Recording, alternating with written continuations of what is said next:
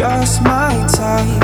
Oh, I wouldn't know that thing she done. Would've told myself to cut her loose.